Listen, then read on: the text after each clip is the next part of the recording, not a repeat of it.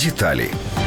Найбільше відмовляють у туристичних візах прохачам з Афганістану майже у 74% випадків, та Куби понад 81%. Взагалі не відмовляють у отриманні американської туристичної візи громадянам Ліхтенштейну, Монако і Сан-Марино. У візі відмовляють прохачам, які не можуть надати докази відповідності вимогам видачі візи, або через те, що подана анкета не відповідає вимогам встановленої візової категорії, а також через наявність підстав для невідповідності по іншим аспектам візової справи. В Держдепі США відзначають, що відмова у візі це формальна відмова у відповідь на подання анкети на отримання неімміграційної візи з боку консульського співробітника США, який діє відповідно до закону штатів про імміграцію та громадянство.